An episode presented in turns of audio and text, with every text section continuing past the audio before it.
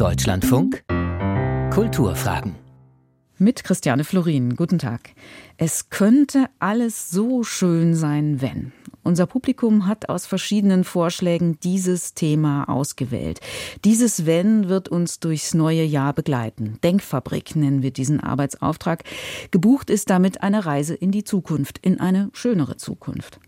Meine Gesprächspartnerin dieser ersten Kulturfrage des Jahres 2024 hat eine solche Reise in die Zukunft gedanklich schon hinter sich. Sie war gemeinsam mit Gleichgesinnten unterwegs ins Jahr 2045 und hat dazu eine Art Reisebilderbuch veröffentlicht. Zukunftsbilder heißt es. Und weil sie ohnehin viel unterwegs ist, haben wir dieses Gespräch aufgezeichnet. Herzlich willkommen, Stella Schaller. Hallo. Frau Schaller, bevor ich Sie ordentlich vorstelle, erst einmal die Bitte, es könnte alles so schön sein, wenn. Wie geht dieser Satz für Sie weiter? Wenn wir als Gesellschaft uns entscheiden würden, einen regenerativen Entwicklungspfad einzuschlagen, also uns wieder anbinden an die Natur, an uns selbst und an die Gemeinschaft. Da ist schon ein Stichwort gefallen, der regenerative Entwicklungspfad. Sie haben Kommunikationswissenschaft studiert, nachhaltige Entwicklung und auch Politikwissenschaft und Sie sind jetzt systemische Transformationsbegleiterin und haben ein Think Tank namens Reinventing Society. Was macht eine Transformationsbegleiterin? Naja, wir stehen ja derzeit in dieser unglaublich bedeutsamen Umbruchsphase, wo wir ein nicht nachhaltiges oder auch degeneratives System überführen müssen in ein nachhaltig regeneratives System. Eine nie dagewesene Herausforderung für uns, die auch viele Ängste mit sich bringt. Und dieser Transformationsprozess, der kann begleitet werden und unterstützt werden, indem man zum Beispiel das Neue, das, wo wir hinwollen, greifbar macht, fühlbar macht und dann auch diesen Weg der Transformation unterstützt. Nun klingt Transformation sehr kühl, sehr technisch, auch etwas bedrohlich. Reisebegleiterin in die Zukunft wäre einladender. Auf jeden Fall, genau deswegen wollten wir dieses Buch schreiben, weil die Zukunft ist eben auch etwas, das wir gestalten können, das wunderschön sein kann, wenn wir uns darauf ausrichten. Derzeit ist unsere gesamte Nachhaltigkeitsdebatte auch geprägt von vielen Abstraktionen und Fachbegriffen. Und da war unser Impuls eben auch dieses Thema fühlbar zu machen, greifbar, erfahrbar. Wenn ich mit Ihnen ins Jahr 2045 blicke, dann sehe ich grüne Städte mit Dachgärten, mit bepflanzten Fassaden. Ich sehe keine Autos, dafür Radschnellstraßen, belebte öffentliche Plätze. In Berlin steht ein Earth Dome, eine gläserne Kuppel, in der das Weltklimaparlament tagt. Es gibt reichlich Wohnraum für alle. Das ist ja zu schön, um wahr zu werden. Wie schön dürfen Visionen sein? Visionen sollen schön sein, weil sie uns aufzeigen sollen, wonach sich unser Herz sehnt, was eigentlich unsere wirklichen Bedürfnisse und Wünsche sind und auch zeigen, was möglich ist. Wir stecken so oft in einer Alternativlosigkeit drin und sind so gewöhnt daran, immer vom Alten abzuleiten, wie die Zukunft wird. Und Visionen können das durchbrechen und wirklich Potenziale aufzeigen, die vor uns liegen und uns nochmal auf einer anderen Ebene inspirieren und ansprechen. Es sind auch nicht unbedingt Pläne oder Prognosen, sondern in erster Linie eben Geschichten, die uns einladen, ein anderes Morgen zu gestalten. Wie wichtig sind da Bilder, also dass man wirklich was zum Anschauen, zum Angucken hat? Bilder machen das, was normalerweise abstrakt besprochen wird, greifbar und man kann sich das vorstellen, was eben zum Beispiel für ein Potenzial vor uns liegt für das wir uns auch entscheiden können. Und wir haben eben Bilder gewählt von Orten, in denen man schon mal gewesen ist, um wirklich die eigene Heimat auch sich vorzustellen in einer besseren Zukunft. Und Bilder vergisst man eben auch nicht. Also man kann Bilder zum Beispiel nicht ungesehen machen. Das prägt sich in unser Gehirn ein und was wir uns nicht vorstellen können, das können wir auch nicht erschaffen. Daher haben Bilder eine ganz besondere Kraft. Eine motivierende Kraft, also vom Sehen zum Handeln ist der Weg kürzer als vom Denken zum Handeln? Also auf jeden Fall vom Fühlen zum Handeln ist der Weg kürzer. Man sagt ja auch, ohne Emotionen kann unser Gehirn gar keine Entscheidungen fällen. Und Bilder haben da schon die Kraft, nochmal andere Gehirnareale anzusprechen und uns zu berühren. Und wenn wir uns mal überlegen, wann wir im Leben größeren Wandel angestoßen haben, dann waren das meistens Momente, wo wir tief in Berührung gekommen sind mit unseren Sehnsüchten oder Bedürfnissen. Und dann ja schon auch Entscheidungen getroffen haben, die größer gewesen sind. Sie sind Transformationsbegleiterin. Ich nehme mal an, diesem Beruf liegt die Vorstellung zugrunde, dass Veränderungsbereitschaft lernbar ist, dass sich das trainieren lässt. Wie? Ja, also Veränderungsbereitschaft ist erstmal auch eine Frage der Persönlichkeit. Es gibt natürlich veränderungsaffine und veränderungsaverse Menschen und das ist auch gut so, weil damit auch Stärken einhergehen. Veränderungsbereitschaft trainieren kann man dadurch, dass man sich auf Neues und Unsicherheit immer mal wieder einlässt im Alltag und so lernt das System, dass es davor keine Angst haben muss. Aber natürlich erfordert das auch viel Selbstreflexion, also wirklich zu spüren, was tut gut, auch sich wieder zu verbinden mit unserem Planeten zum Beispiel und zu fühlen, wie die Erde leidet, sich mal mit der Tragik zu verbinden und sich davon berühren lassen. Das löst dann eben auch oft den Impuls aus, in ein Handeln zu gehen und sich eben auch zu verändern. Aber das scheint ja im Moment, jetzt mal gerade doch auf die Gegenwart zu sprechen kommen, das scheint ja im Moment nicht zu reichen, weil zum Beispiel so eine Hierarchie des Leidens aufgemacht wird. Also, dass die Erde leidet, das dürfte den meisten Menschen bewusst sein. Aber doch sagen ja viele, ja, aber ich leide jetzt mehr, wenn ich zum Beispiel auf irgendwas verzichten muss. Oder ja, wenn irgendwas glaube, nicht so komfortabel ist. Ne? Wenn ich jetzt öffentlichen Nahverkehr zum Beispiel nutzen soll, aber der ist nicht so komfortabel wie das Auto, auch nicht so schnell nicht so individuell? Na, die Transformation, die kommt ohnehin. Wir können uns entscheiden, ob wir sie wollen bei Design oder bei Disaster. Und wir erleben ja jetzt schon, dass viele unserer vermeintlichen Freiheiten gar keine mehr sind, wenn wir Naturkatastrophen haben, Ernteeinbußen, wenn Lebensmittel teurer werden und so weiter. Also da wird auf jeden Fall eine Einschränkung auf uns zukommen. Wir können die aber auch proaktiv gestalten und dafür sorgen, dass wir eben möglichst viel Wohlstand erhalten. Und dann ist ja auch dieser Verzichtsbegriff einer, den wir umdenken dürfen. Denn wir verzichten ja jetzt zum Beispiel auch schon auf Zeitwohlstand, auf gesunde Beziehungen, auf eine gesunde Beziehung auch zur Erde. Und da dürfen wir lernen, dass ein Verzicht aufs Auto beispielsweise viel weniger eigentlich Verzicht ist, als wenn wir gesunde Städte haben und wenn wir unsere Kinder auf der Straße spielen lassen können und gesunde Lebensmittel haben. Also wir gewinnen auch unglaublich viel dazu und das ist eben eine Kommunikationsaufgabe für die Politik, für die Öffentlichkeit, das noch stärker zu machen in der Nachhaltigkeitsfrage. Also Sie wollen eher negativen Narrativen, Erzählungen positive entgegensetzen, aber in der Sache ist es dann dasselbe. Ich soll aufs Auto verzichten.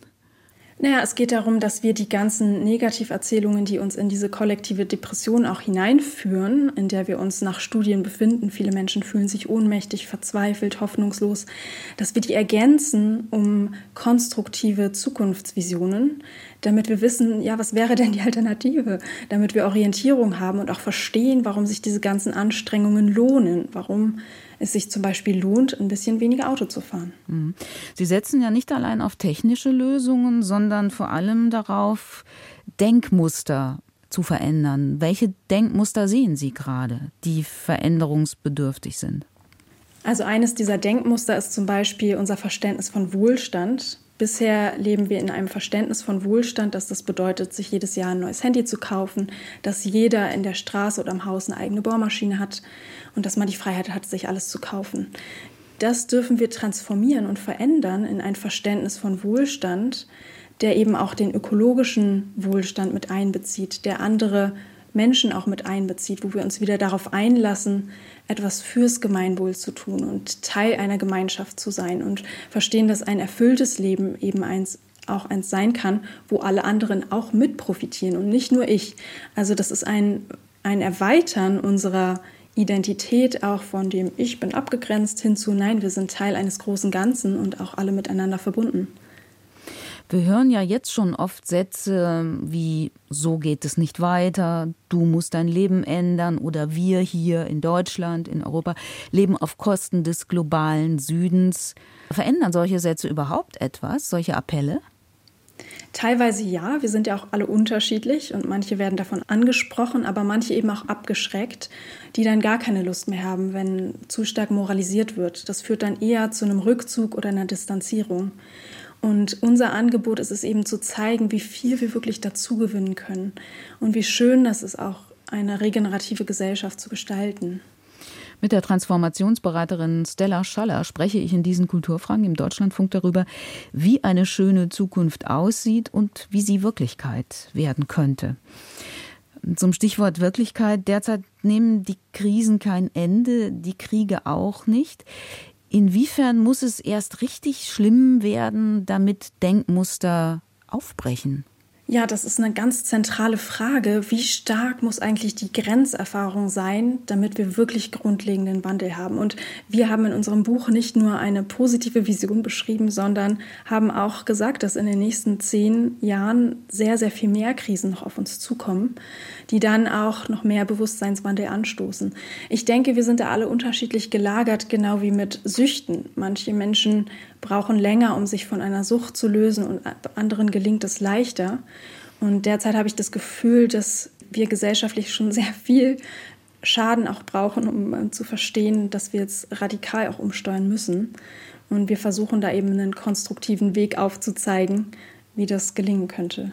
Das heißt, es reicht nicht nur, sich eine Vorstellung einer schönen Zukunft zu machen. Man braucht auch eine ja, existenzielle Schmerzerfahrung. Vielleicht sind die Katastrophen noch nicht nah genug.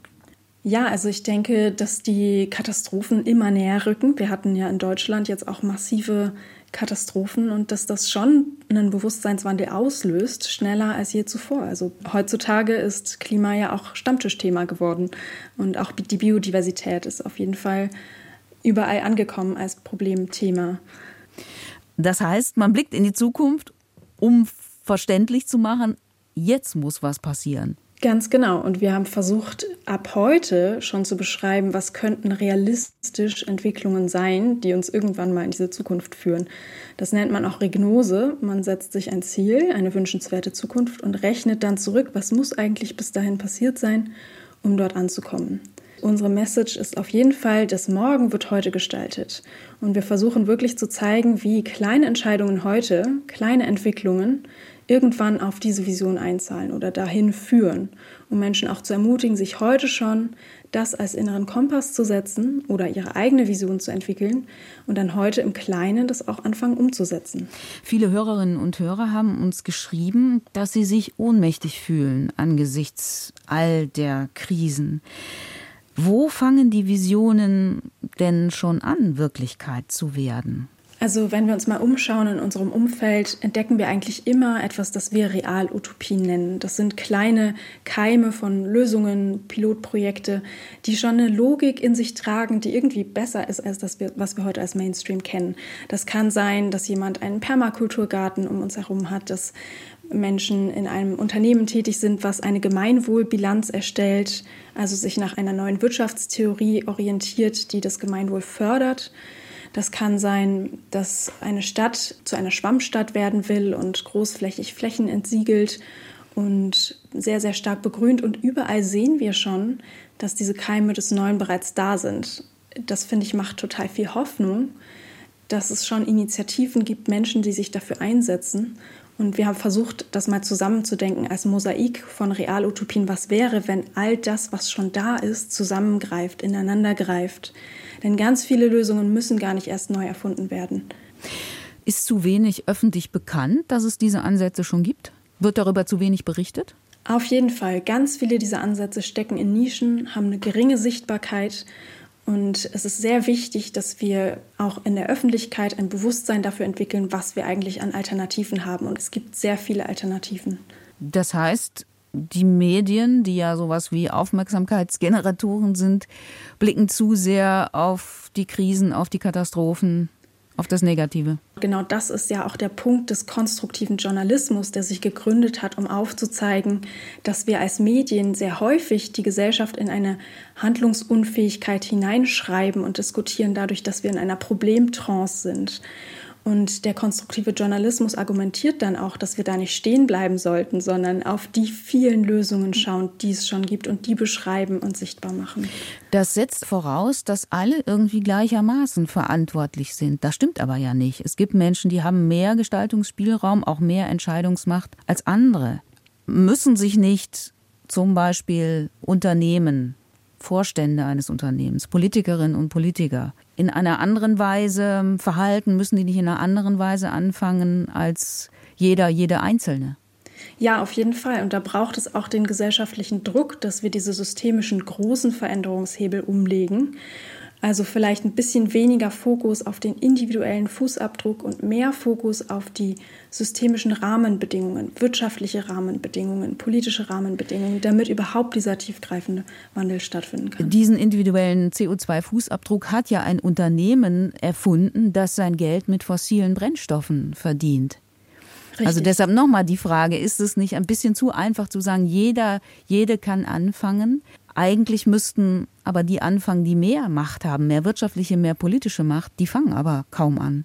Das ist ja kein Entweder-Oder. Jeder kann anfangen, in seinem Umfeld eine neue Zukunftsvision zu beschreiben, danach zu handeln, sich einzusetzen und eben auch Druck auszuüben auf die systemischen Stellschrauben, je nachdem, wo die Begeisterung liegt, kann ich mich im Privaten engagieren, aber ich kann auch politisch werden. Ich kann auch in meiner Organisation, in meinem Unternehmen den Wandel anstoßen. Aber das ist kein Entweder-Oder. Wir brauchen überall Menschen, die sich für eine bessere Zukunft einsetzen. Haben Sie denn den Eindruck, dass Wörter wie regenerativ oder auch Gemeinwohl, solidarisch, dass die im öffentlichen Diskurs eine gewisse verbindende Kraft entfalten? Also Gemeinwohl auf jeden Fall. Das ist ja auch ein Begriff im Sprachgebrauch und ich erlebe immer wieder, dass das Menschen anspricht. Das wurde ja jetzt auch ein paar Mal im Koalitionsvertrag genannt. Regenerativ ist bisher noch ein Nischenwort. Wir greifen das auf, weil es eben zeigt, dass nachhaltig noch viel mehr sein kann, dass es darum geht, Ökosysteme zu heilen, zu regenerieren, soziale Systeme zu regenerieren wir wollen dieses Wort nutzen und bekannt machen. Aber das ist ein Fremdwort. Da sind ja vielleicht einige Menschen schon draußen, wenn die das hören. Dann sagen die, ach, das ist, damit bin ich eigentlich gar nicht angesprochen. Ja, da müssen wir über Kommunikation sprechen. Und wir haben es jetzt eben auf diese eine Art und Weise gemacht, aber ich wünsche mir zum Beispiel auch, dass auf TikTok und Instagram und auf Netflix Filme gedreht werden über eine regenerative Entwicklung, die dann vielleicht nicht als solche bezeichnet wird, aber die diese Prinzipien umsetzt. Sie haben auch Politik studiert und wir sehen schon seit einiger Zeit den Erfolg rechtspopulistischer Parteien, die unter anderem eine Reise in eine vermeintlich gute alte Zeit versprechen. Es gibt sowas, was ich so aggressive Nostalgie nennen würde. Also auch wir gegen die bestimmte Leute müssen weg, dann ist es wieder so schön, wie, wie es früher angeblich war. So funktionieren ja diese politischen Erzählungen. Hatten Sie eigentlich schon mit solchen Kunden in der Beratung zu tun, die das denken? Früher war alles besser? Zu uns kommen in erster Linie die, die da schon progressiv eingestellt sind. Aber man kann natürlich unglaublich viel auch von diesen Parteien lernen und von diesen Menschen. Nämlich zum Beispiel, dass es wichtig ist, auch mit Angst umzugehen. Derzeit sind rechtspopulistische Parteien häufig die einzigen, wo sich Menschen mit ihrer Angst auch gesehen fühlen. Und jeder Transformationsprozess geht mit Angst einher. Angst vor Verlust, vor Veränderung, vor Neuem, vor Unbekanntem. Und das einfach wegzudrücken oder abzuwerten oder zu ignorieren, das führt eben nicht dazu, dass wir diese Ängste konstruktiv nutzen und einsetzen können. Und daher können wir uns da auch in gewisser Weise was abschauen und sagen, hey, es ist wichtig, den Gefühlen in diesen Umbruchszeiten auch Bedeutung beizumessen und Räume schaffen, wo man das teilen kann und damit gesehen wird. Weil das, was sich Menschen wünschen, ist häufig, dass ihnen zugehört wird, dass sie gesehen werden mit ihren Bedürfnissen. Und welches sind solche Räume? Naja, zum Beispiel Bürgerräte sind ein ganz, ganz tolles Format. Da hatten wir jetzt auf der Bundesebene auch einen, einen tollen Piloten zum Stichwort Ernährung, wo Bürger ausgelost werden und dann mit sehr, sehr guten Informationsgrundlagen debattieren und selbst ermächtigt werden, Fragen zu klären. Und da kommen ganz tolle Ergebnisse raus. Und alle, die daran teilgenommen haben, sagen, das ist eine unglaublich tolle Erfahrung gewesen, mal auf diese Art und Weise Demokratie zu erfahren.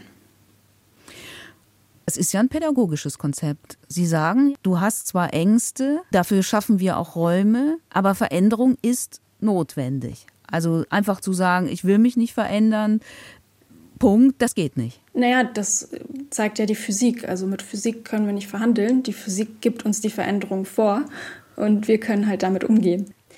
Faszinierend fand ich die Idee eines Weltklimaparlaments. Das soll ein Bündnis sein, all derer, die die Welt gesund erhalten wollen.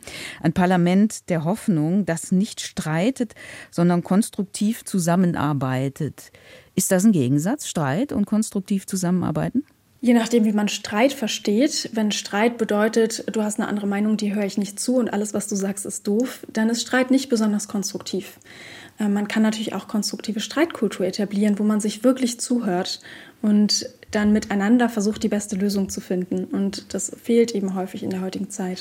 Und wer bestimmt dann, was die beste Lösung ist, die Mehrheit? Also da gibt es zum Beispiel das Prinzip der Soziokratie, was ermöglicht, Abstimmungen so zu machen, dass nicht die Mehrheit über die Minderheit siegt und die Minderheit dann frustriert ist, sondern wo man eher danach schaut, wie groß ist der Widerstand gegen Vorschläge. Und wenn es große Widerstände gibt, dann müssen die Themen diskutiert werden und ja, müssen andere Lösungen gefunden werden. Aber das ist ein ganz tolles Abstimmungsprinzip, was auch schon in vielen Unternehmen ausprobiert wird. Sie haben vorhin über konstruktiven Journalismus gesprochen. Nun gibt es ja Beispiele dafür, eigentlich für das Scheitern von zum Beispiel Medien, die sich ausschließlich auf positive Nachrichten konzentrieren, auf das, was gelungen ist, was geklappt hat. Also steckt nicht in den meisten Menschen doch etwas drin, da hinzuschauen, wo es schief läuft? Ja, auf jeden Fall. Das ist auch evolutionär bedingt. Unser Gehirn fokussiert als erstes auf die Probleme und die Gefahren, was ja auch sinnvoll war. Da geht es darum, das auch aktiv zu trainieren und neben den Problemen auch auf die Lösungen zu schauen, weil wir eben merken, und das zeigt uns auch die Neurowissenschaft, dass wenn wir immer nur darauf schauen, was wir nicht wollen, was wir verhindern wollen, was Angst und Stress auslöst, dass wir dann weniger handlungsfähig sind. Und wenn wir uns eben auch darauf fokussieren, wo die Lösung sein könnte, was wir gestalten wollen, können wir ganz andere Gehirnareale eben auch nutzen und sind viel handlungsfähiger. Und das müssen wir in gewisser Weise auch trainieren als Gesellschaft, dass wir zum Beispiel die Fähigkeit der Vorstellungskraft wieder trainieren und in die Öffentlichkeit auch reinholen. Wen beraten Sie auf dem Weg der Transformation? Also zurzeit sind wir sehr viel als Kommunikatoren unterwegs, machen viele Vorträge und haben jetzt in der letzten Zeit auch mit vielen Städten zusammengearbeitet, die sich auf den Weg der Klimaneutralität machen und da andere Wege suchen, die inspirierender sind und innovativer. Würden Sie sagen, die Zukunft hat da schon begonnen? Also es gibt, gerade auch wenn Sie die Kommunen ansprechen, die Städte ansprechen, es gibt da schon eine kritische Masse von Menschen, die sich nicht beirren lässt von dem, was ich vorhin aggressive Nostalgie genannt habe? Ja, auf jeden Fall. Das hat während des Projekts auch sehr viel Hoffnung gespendet, dass wir mit so vielen tollen, engagierten Menschen in der Stadtverwaltung, in der Politik, aber eben auch in der Zivilgesellschaft Kontakt hatten, die unbeirrt jeden Tag sich dafür einsetzen, dass Dinge etwas nachhaltiger werden. Zum Beispiel in einer Stadt die Kreislaufwirtschaft fördern und umsetzen oder dafür sorgen, dass es Kulturformate gibt, die Bürgerinnen inspirieren und einbinden. Und das war richtig toll auch zu merken. Meistens hängt es an Individuen, die da besonders visionär sind und motiviert. Aber ich erlebe das immer häufiger, dass auch ganze Teams in den Stadtverwaltungen Lust haben, gemeinsam Dinge anders zu machen. Sind das Städte einer bestimmten Größe? Also große Nein. Städte? Wir haben von ganz kleinen Städten bis ganz groß, großen Städten zusammengearbeitet. Das ist ganz unterschiedlich. Und Dörfer, sind die auch dabei? Ein Dorf hatten wir. Um nochmal auf den Anfang unseres Gesprächs zurückzukommen, auf diese Formulierung, es könnte alles so schön sein, wenn. Können Sie einen Ort nennen, wo die Zukunft schon begonnen hat? Also mich inspirieren immer wieder die Superblocks in Barcelona. Das sind Straßenkreuzungen, mittlerweile über 100, die gesperrt wurden für den Autoverkehr, wo Menschen den öffentlichen Raum wieder zurückerobern. Und dort gibt es Angebote zum Sport machen, für Kultur, zum Gärtnern. Und das sind einfach lebendige Plätze geworden, die dann auch die wieder die Demokratie stärken, weil Menschen das Gefühl haben, sie können sich da einbringen, miteinander in Begegnung gehen und das lindert auch die Einsamkeit. Also das sind echt tolle Projekte, die man sich mal anschauen kann. Wenn Sie Ihrer Realutopie einen Namen geben könnten, also wenn das Sehnsuchtsland einen Namen hätte, welcher wäre das? Also wir haben unser Buch Zukunftsbilder 2045 genannt. Und ich denke, die Einladung ist, dass jeder und jede für sich eine Vorstellung entwickelt von einer wünschenswerten Zukunft und dann einen eigenen Namen findet. Wir wollen keine Vision vorgeben und sagen, das ist jetzt das Richtige, sondern eher die, die Kompetenz trainieren, andere Zukünfte zu visualisieren und sich das vorzustellen und wünschen uns da auch eine Pluralität von Zukünften. Daher möchte ich das, möchte ich das gar nicht auf einen Begriff bringen. Das Wort Zukunft habe ich auch noch nicht allzu oft im Plural gehört. Vielen Dank an die Transformationsberaterin Stella Schaller.